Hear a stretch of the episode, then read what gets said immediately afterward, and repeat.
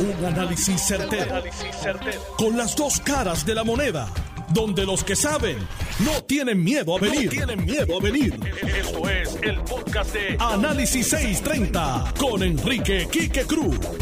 Buenas tardes, mis queridas amigas y amigos. Te estás escuchando Análisis 630. Yo soy Enrique Quique Cruz y estoy aquí de lunes a viernes de 5 a 7 Vamos a comenzar por el documento que crea otra controversia más, y es solamente miércoles. Estamos hablando de un documento que tiene fecha del 3 de julio. Fue firmado por Denise N. Longo Quiñones, secretaria en aquel momento de justicia.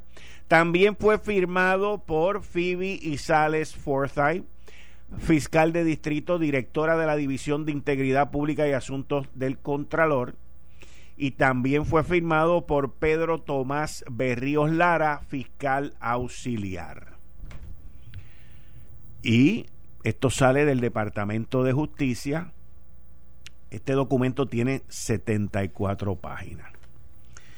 Este documento fue lo que se llaman escaneado por una aplicación que se llama Cam Scanner. Es una aplicación que es gratis, yo la uso muchísimo y con esa aplicación tú agarras un documento que tienes frente a ti y lo imprimes, aparte en tu computadora o donde sea que lo imprimas, lo tienes que imprimir en algún sitio. Tú lo imprimes y luego tú entras a esta aplicación que, vuelvo y repito, es una aplicación gratis. Ahí la aplicación viene y te pregunta si lo que tú quieres hacer es imprimir un solo documento o si tú quieres imprimir un batch. Un batch es lo que, lo que enviaron ahí, 74 páginas. La aplicación entonces, usted le tiene que tomar una foto individual a cada página y luego termina con 74 páginas y ahí usted viene y le envía a quien usted se le quiere enviar. Ahora, hay aplicaciones como Telegram, hay aplicaciones como como WhatsApp que te dicen que esto es encriptado, que esto es privado, esto y lo otro, pero ¿cuál es el problema de esto? Como quiera todo eso está en la nube. Como quiera eso, esa aplicación tiene la información de quién fue que envió el escáner, quién hizo el escáner. Eso deja una huella completa. Y obviamente la persona que lo escaneó con la aplicación Cam Scanner utilizó la aplicación en su forma de ser gratis, gratis. No lo utilizó con la que se paga una mensualidad o una porción anual para que no salga el letrerito ese que dice escaneado con Cam Scanner. Los que somos macetas y nos gustan las aplicaciones gratis como yo y como la persona que hizo eso, pues lo utilizan gratis y por eso es que en las páginas dice escaneado con Can Scanner. Si usted quiere que eso no salga, pues entonces usted paga. Esta persona que hizo eso dejó esa huella y esa huella le debe de decir al departamento, a la oficina del fiscal especial independiente, ordenarle ante un juez o lo que sea, que yo quiero que me diga de dónde salió todo eso. La investigación está ahí porque dejaron una huella por lo menos intentando hacerlo. Ahora, hoy en Lo Sé Todo estuve con el representante Tatito Hernández y allí él me dijo que lo que habían dicho en la calle, que conoce todo el mundo, de que la Oficina de Fiscal Especial Independiente habían ido al Departamento de Justicia para interceptar computadoras, esto y lo otro, pero fíjense que la Oficina de Fiscal Independiente no dijo que iban a requerir de celulares. La clave de esto está en los celulares. En los celulares. Como está la clave de muchas de las investigaciones que ha hecho la oficina del fiscal independiente, del fiscal especial independiente. Y le pedí al representante Tatito Hernández que estuviera conmigo vía telefónica. Representante, bienvenido a Análisis 630. Muchas gracias. Saludos, Quique. Gracias a ti por la oportunidad de compartir con todos tus radio escuchas. Representante, usted me dijo, eh, y por eso le pedí que me llamara, que la oficina del fiscal especial independiente había ido allí por otras razones y me gustaría que lo compartiera con la radioaudiencia de Análisis 630. La, la resolución aprobada por el panel fiscal especial independiente y, que identifica tres posibles delitos para referir al fiscal contratado uno ético, uno de, del Código Anticorrupción y anticorrupción y otro eh, criminal. Pero añade, que es lo nuevo, no tiene que ver nada con el referido original, añade eh, el hecho de que se amplíe, se le ordena al fiscal ampliar la investigación en cuanto a todo lo que tiene que ver con la eh, todo lo que tiene que ver con, con la interrupción a la justicia, ¿verdad? La, obstrucción a la justicia por parte del Departamento de Justicia cuando se envió los referidos y la secretaria interina solicitó que regresaran al departamento. Estamos hablando de Wandimar, Wandimar Burgos. Wandimar Burgos. Eh, eso no es un proceso usual, no es no es lo correcto, no es prudente. Eh, ella después dijo que fue motus propio y que fue una decisión de ella porque ella tenía que ver todo lo que estaba ocurriendo, pero verdaderamente el que el que está consciente de lo que es una investigación culminada, firmada por un secretario, eso pues no se ve no se ve bien. Cuando analizas y lees lo que dispone eh, el propio el propio la propia determinación y resolución aprobada eh, había una fecha para que llegara la evidencia y la evidencia se tardó cinco días más. Y, y el y el y obviamente el panel eh, lo señala en su escrito lo que está infiriendo es que alguien revisó, escaneó, analizó toda la evidencia que se estaba enviando al, al panel fiscal eh, especial independiente. Así que eh, esa es la principal razón eh, por la que están allí. Están este, ampliando su investigación, buscando más información sobre todo lo, lo, que se le ha ordenado al nuevo fiscal en la investigación este en curso. O sea que la, la razón que principalmente ha corrido durante, por los medios hoy en la calle es que ellos fueron allí por, por la divulgación, por la filtración de este documento de 74 páginas. Usted dice que principalmente no es por eso, que es porque ellos van a ampliar, ya lo, y lo dijeron en la resolución, que están ampliando su investigación sobre la intervención de en aquel momento la secretaria de justicia de parar la entrega de los documentos. Correcto. Y el mejor ejemplo de eso es que cuando un referido va con un sinnúmero de evidencia, no hay razón por la cual el fiscal tiene que regresar al departamento. Si está referido con la evidencia, tipificado los posibles delitos, ya con eso el fiscal comienza su investigación, empieza a llamar a las partes, a colaborar las declaraciones juradas, comenzar a hacer los interrogatorios, traer las personas que están colaborando y las personas que están vinculadas con los delitos. No, no olvidemos que cuando se hace referido, no todos los, los, que refieren eh, han incumplido la ley. Hay algunos que sencillamente son parte de alguna manera son parte del organigrama, aunque sea de forma eh, no, donde ellos no conocen que están eh, faltando a la ley y sencillamente fueron parte de una oficina o tuvieron obviamente un evento. O sea, no hay razón por la cual regresar. La razón por la cual regresa el FEI es porque se le ordena al FEI, se le ordena, se le ordena el panel sobre el fiscal especial independiente, le está ordenando, amplía la investigación, verifica cuáles fueron las razones por las cuales se interrumpió, se detuvo el referido, por qué se tardaron tanto en enviar la evidencia, si hay evidencia que se quedó en el departamento, si hay algún tipo de información que no llegó.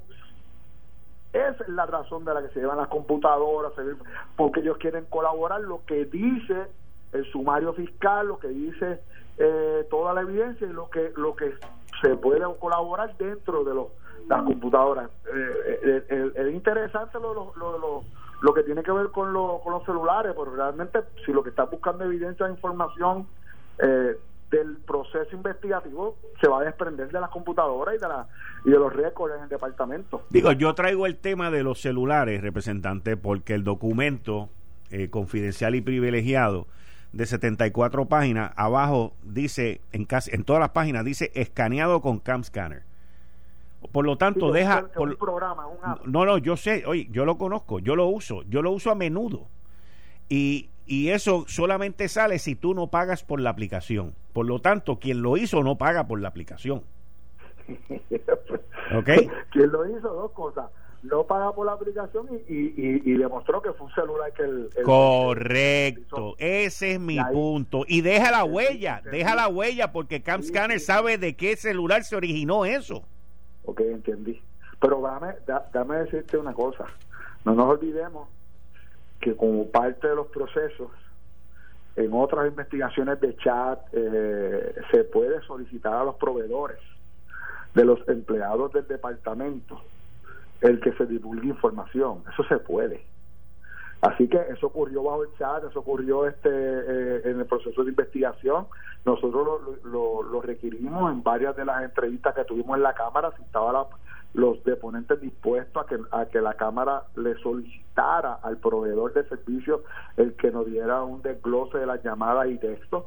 Eh, no te creas que la, la línea que lleva es buena, porque sabes quién es el proveedor sabes que se quede en la nube. Por eso. puedes poner la lista de los empleados. Exacto, exacto, porque no todo, o sea, este documento privilegiado y confidencial en el Departamento de Justicia no lo tenían 100 personas. Sí, sí, sí, no, yo... ah, dame decirte una cosa, ahora sé que lo entendí. ¿Me entendiste? Cuando, cuando hiciste el planteamiento no lo entendía porque yo estoy enfocado en la cosa procesal.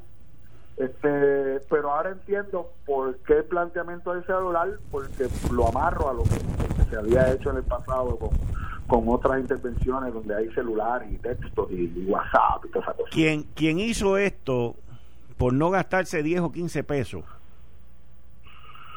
eh, dejó su huella puesta ahí. Sí. Y eso es lo que cuesta.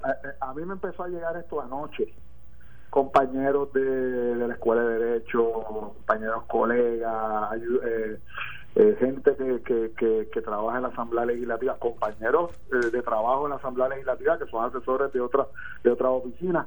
Y yo me preguntaba por qué estaba tan feo, porque estaba todo virado. Sí, porque porque lo, porque yo sé por qué queda virado. Número uno, la, oye, yo he hecho esto más de mil veces, Tatito, ¿ok? Con documentos que yo uso para guardarlos principalmente o para enviárselos a alguien por correo electrónico. Y yo te puedo decir que yo vi el escaneo completo. Me leí hasta veintipico de páginas porque no me dio más tiempo, pero esta noche voy a terminar de leérmelo. Y vi que la persona estaba nerviosa, la persona tenía prisa, la persona sabía que lo que estaba haciendo no era lo correcto, porque así es como te queda, como le quedó a esa persona y cuando veo abajo que dice escaneado por CapScanner, yo dije, más rayo parta, ¿será bruto o bruta? o sea. Quique, si tú lees por lo menos hasta la página 17, te asusta. Sí. Se asusta cualquiera. Porque ahí se desprende declaraciones juradas evidenciando lo que nadie sabía, lo que todo el mundo infería lo que todo el mundo infería, pero que nadie había podido probar, ni en la Cámara, ni en el referido, nadie lo podía, más allá obviamente la secretaria, la ex secretaria de, familia, era la única que había señalado, ¿verdad? Y, también este, en otras controversias similares, otros funcionarios, pero nadie tenía un escrito que señalara directamente a la gobernadora. Y, y obviamente cualquiera que lee eso se va a asustar. Pero por otro lado, pero por otro lado, Tatito, beneficia, pero beneficia a la gobernadora también. Y beneficia a la gobernadora a su equipo de defensa. Porque tienen el bosquejo y tienen la información. No tendrán las declaraciones juradas, pero tienen el bosquejo de por dónde fue que se hizo la investigación, dónde obtuvieron la información qué información obtuvieron y tienen todo. Es como si le hubiesen dado el bosquejo para el examen final. Lo, mismo que me contestó, no, no, no te olvides que yo hice un señalamiento cuando, cuando se, se culminó la investigación, que se refirió el informe del Departamento de Justicia al panel y yo le solicité por escrito a la fiscal y a la secretaria copia del, del informe y después le pedí al, al, panel y la contestación fue, representante, no puedo. No puedo porque es parte del sumario fiscal y lo segundo es que podría permitir, eh, se permitiría entonces de antemano a las defensas prepararse. Concurro pues, contigo. Ya está. Si tienes el escrito, sabe por dónde pica la bola. Exacto. Y lo, que tiene que, hacer el abogado es prepararse para todos esos planteamientos, poderlos defender en, el, en, su, en su momento en el, en, el tribunal. Representante, muchas gracias por estar aquí en Análisis 630. Muy agradecido por su cooperación. Muchas gracias. A las órdenes siempre. Bien, ahí ustedes escucharon a Tatito Hernández. Miren, miren, miren, miren, miren. Este documento de 74 páginas que fue escaneado con la aplicación Cam Scanner, que la persona yo analizo y veo que estaba nerviosa, que sabía que estaba haciendo algo incorrecto, que, que deja la huella de Cam Scanner. Por lo menos pudo haber pagado por eso, pero si pagaba tenía que pagar con una tarjeta de crédito y se, se, se embelezaba más todavía. Quizás por eso fue que no lo hizo, porque esto es mente. Y entonces, ahí está. Si el panel del fiscal especial independiente hace un requerimiento, manda a pedir eso allá y lo lleva hasta el Tribunal Celestial. Pero ¿qué pasa? Esto es un sumario fiscal. ¿Qué es un sumario fiscal? Es un documento confidencial del el Departamento de Justicia de la fiscal Phoebe Sale Forsyth, fiscal de distrito, directora, División de Integridad Pública y Asuntos del Contralor, del fiscal que llevó a cabo también la investigación, el fiscal auxiliar Pedro Tomás Berríos Lara, que esta gente, desde el momento en que votaron a Denise en el hongo Quiñones, esta gente está nervioso, ellos no saben qué va a pasar con ellos, tienen miedo que los vayan a votar. ¿Y qué pasa, mis queridas amigas, amigos? Que este documento investigativo, del ente investigativo, perdón, del Departamento de Justicia, contra las personas que están refiriendo, contra Wanda Vázquez, contra Antonio Luis Pavón Valle, contra Evelyn Vázquez, contra Nelson Cruz, que lo dejaron para afuera, Surima Quiñones, que no, la, esa está también adentro, y todos los demás. Esto es como Imagínense que a usted lo están investigando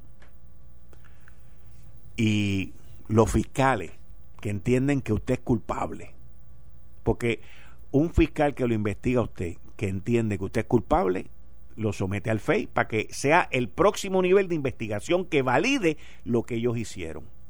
Y eso fue lo que hizo Denise N. Longo Quiñones. Y de momento, a usted que lo están investigando, que usted está montando su equipo de defensa, que van a ser los abogados más bragados de Puerto Rico, porque ¿quién no va a querer ser el, el abogado, el abogado de defensa de la gobernadora? ¿Quién no va a querer hacer eso? Y entonces ese equipo de trabajo de la gobernadora de momento le entregan el bosquejo, el bosquejo del examen final. El tipo no tiene que hacer mucho, ese grupo de abogados no tiene que hacer mucho, le entregaron el bosqueo del examen final.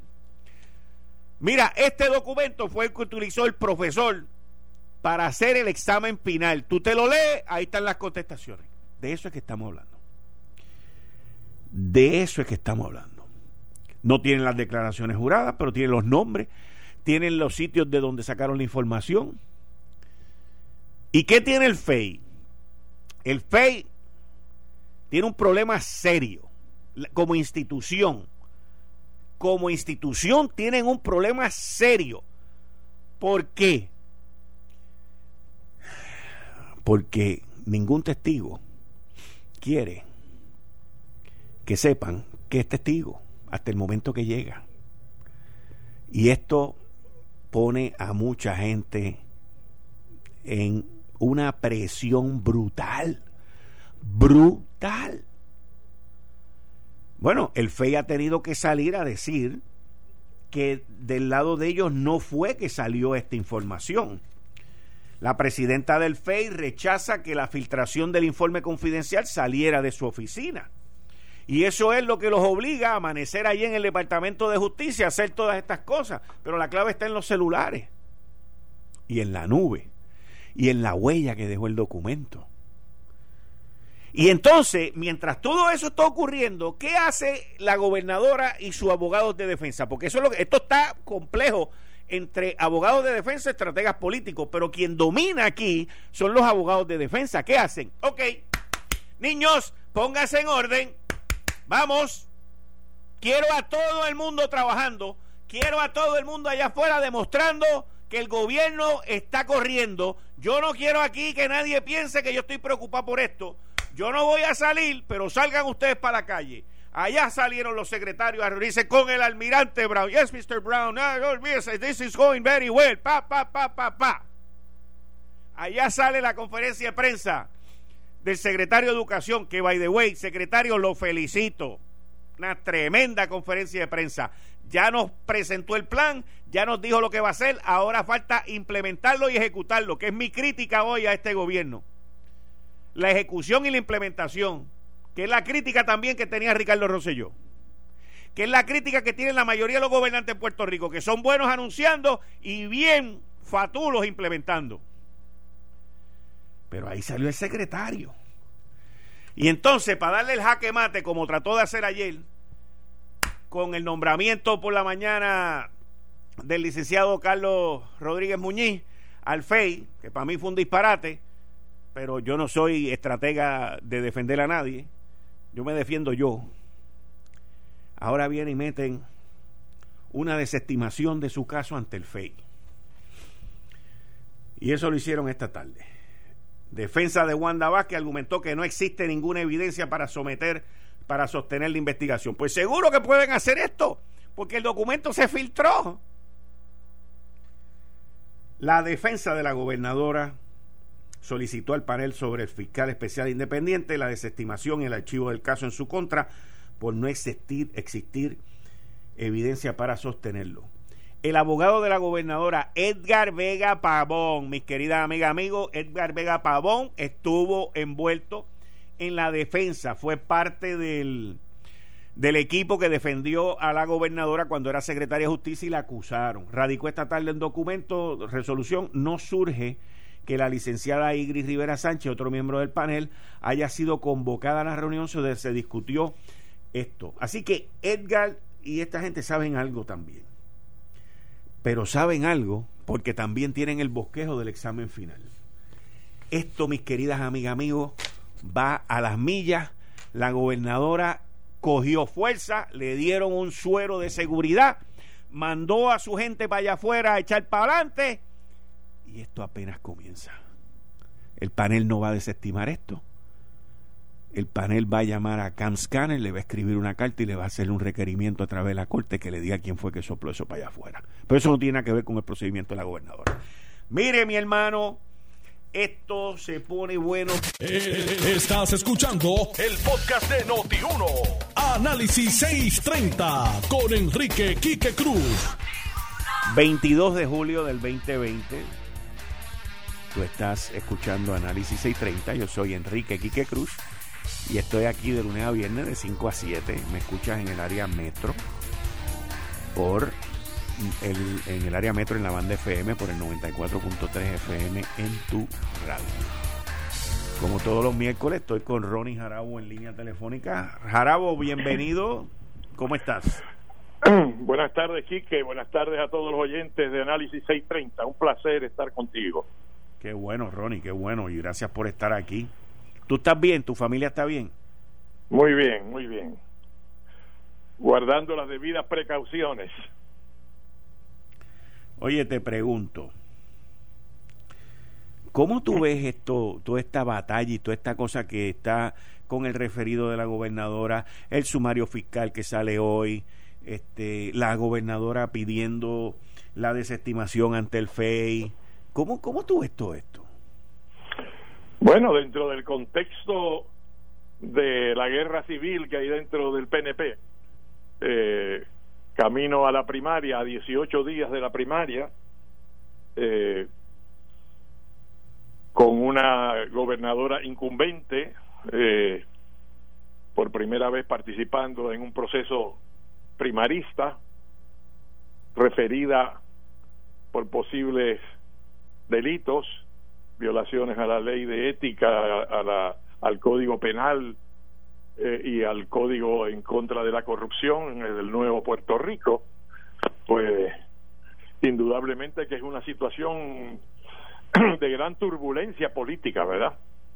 Eh, y el que se haya filtrado ese informe del referido, que se supone que sea confidencial, crea una situación insólita porque las personas que se habían expresado anteriormente específicamente el amigo Antonio Zagardía, exsecretario de Justicia, y el amigo presidente del Senado, Tomás Rivera Schatz, se habían expresado diciendo que se debería aclarar cuáles eran los hechos que daban lugar al referido y cuáles eran los delitos que posiblemente eh, si así lo determinaba la investigación del FEI, eh, pudieran ser eh, parte de un encauzamiento criminal a la gobernadora.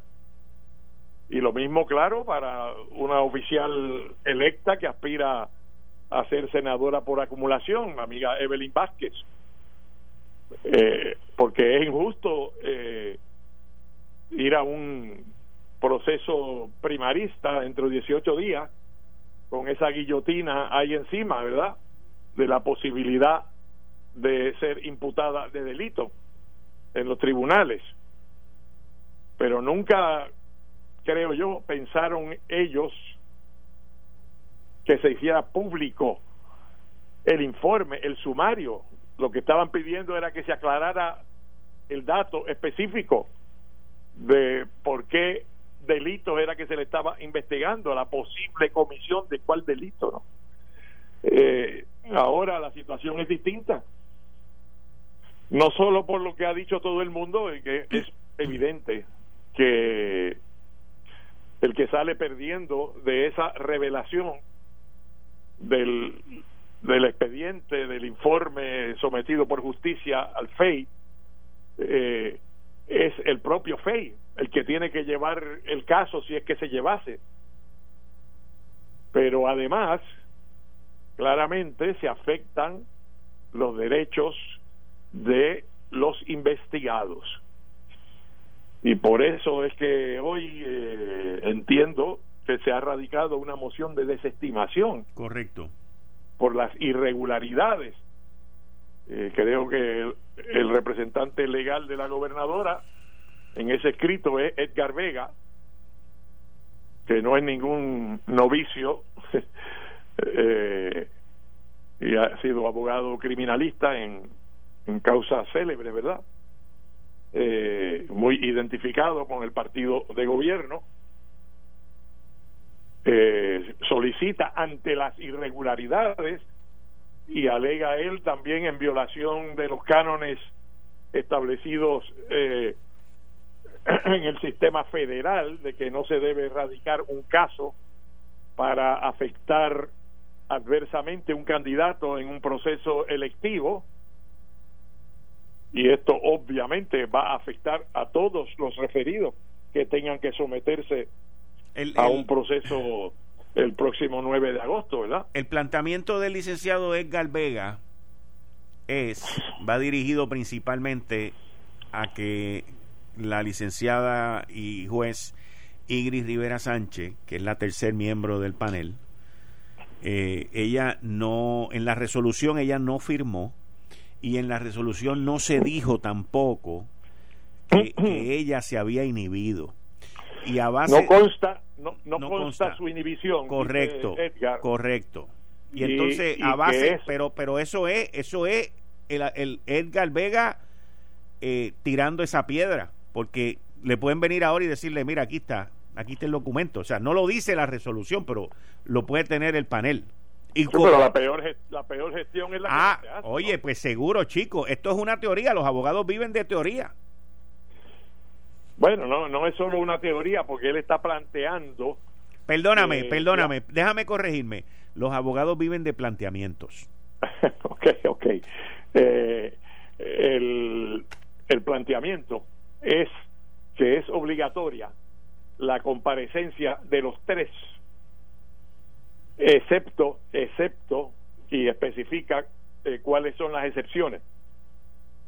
Eh, y que si este era un proceso de inhibición, entonces debería constar en la resolución que hubo la solicitud de una inhibición y por qué razón. Esto todo viene envuelto también con el hecho de que el presidente del Senado, eh, no voy a usar la palabra impugne, pero sí denuncia que el segundo juez, además de la eh, presidenta del panel, que dicho sea de paso, si yo, representara a, a Wanda Vázquez, plantearía que se inhibiera la presidenta del panel, porque su trayectoria eh, de hostilidad y de opiniones adversas previas a este referido sobre la gobernadora, pues son conocidas. O sea, que ella pudiera, pudiera plantear, usted es la que se debió haber inhibido. Eh, no está planteado, creo, eh, en la moción, ¿verdad? Pero el, el presidente del Senado saca a la luz pública que el segundo juez, Rubén Vélez Torres, ex juez, ¿verdad? Es un activista del Partido Nuevo Progresista y de la causa de la estadidad y que está metido en un montón de chats de esos son los pecados de, la, de las redes sociales, ¿verdad? Y cada vez que tiene una comunicación de esa y le da un like, que es lo mismo que dar una aprobación a candidatos, yo creo que se está implicando incluso que posiblemente al contrincante de la gobernadora. O sea, lo que está diciendo es que una persona así no debería ser miembro del, del panel. Si un político, y tú estabas hablando con mi amigo Rafael Hernández Montañeta, Tito, portavoz popular en la Cámara, si un, si un político popular fuese referido por cualquier causa al panel del FEI, ¿Sería imparcial Vélez Torres? Parecería que no. Parecería que él es tan y tan y tan y tan azul que sería bien difícil hacer un juicio objetivo. Y entonces quien lo dice es el presidente del PNP. O sea, esto es una cosa insólita. El presidente del PNP está señalando que uno de los dos jueces que participó en la consideración del referido de justicia es un activista y tiene favoritos. Yo no sé si la implicación es que le ha dado un like a cualquier cosa eh, del, movimiento de Pierluisi, ¿verdad? Y por lo tanto hay que poner en duda su imparcialidad en un referido sobre la gobernadora. Así que no, no es poca cosa que ahora eh, Edgar Vega ponga en su escrito que la ausencia sin que conste la solicitud de inhibición de la tercera juez también es una irregularidad. Pero yo estoy seguro que tiene que plantear, no he leído, creo que tiene 13 páginas esa. Yo no sé, tú me enviaste dos, ¿verdad? yo, te lo envié completo, pero sí, tiene, tiene varias páginas. Lo, que, pasa es que, lo que pasa es que yo lo recibí cuando estaba empezando el programa. Ok, pues pero eh, yo estoy seguro que el que se haya revelado este, toda esta evidencia de esta manera tan irregular, cualquier abogado plantearía que afecta a los derechos del investigado, posible imputado, posible acusado. ¿Y de los testigos? Ah, bueno, los testigos ni, ni hablar eso han quedado retratados. Por eso te digo, pero ¿cómo se debe sentir esos testigos que confían en, en, en, en el proceso. En el proceso y en la, en, la, en la confidencialidad, Jarabo, que es lo más importante, en la confidencialidad. Claro. Entonces, entonces eso parecería darle la razón a Edgar Vega de que hay muchas irregularidades y sustanciales. Bueno, pero las irregularidades, mira, yo, yo, esto no lo digo en son de crítica, y él lo sabe. Este, yo recuerdo cuando Antonio Zagaldía, que me debe estar escuchando, estaba defendiendo a, a la mamá de Lorenzo. Como abogado defensor. Como abogado defensor del niño que, que murió hace más de 10 años. Y yo recuerdo cuando él asume esa defensa, y él estuvo un tiempo, pues, hizo todas sus investigaciones, él fue fiscal por muchos años, fue secretario de justicia también. Y un día, Zagaldía sale y dice que quien había matado al niño Lorenzo había sido el manco. ¿Ok? Y yo me eché a reír y lo llamé y le dije, eso me recuerda a la serie que se llamaba, cuando yo era pequeño, había una serie que se llamaba El Fugitivo. Y el Fugitivo era un médico, supuesto médico. Después hicieron una película más tarde. Hicieron una película muy buena. sí, exacto, de exacto. Y era un médico que mataron a su esposa y la mata un manco.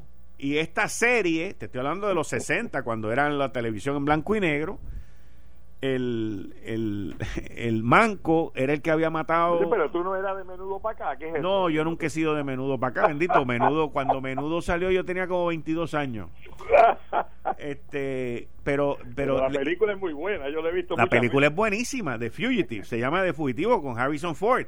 Y yo le digo a Zagaldía, mira, tú, al venir con esta cuestión de lo del manco, tú acabas de públicamente crear la duda razonable.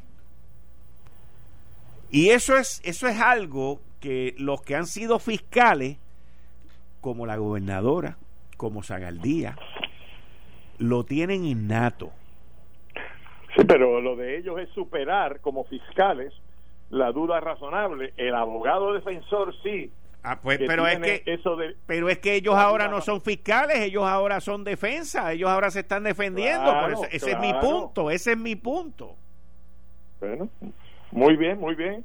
O sea, lo, lo, de la comparación que tú le hacías a Zagatía, pues era no era porque había un manco con una prótesis en la película y en la serie, sino que eh, es por el planteamiento de que a este médico lo acusaron igual que a la Cacho, porque ella estaba en eh, eh, presente cuando ocurrió.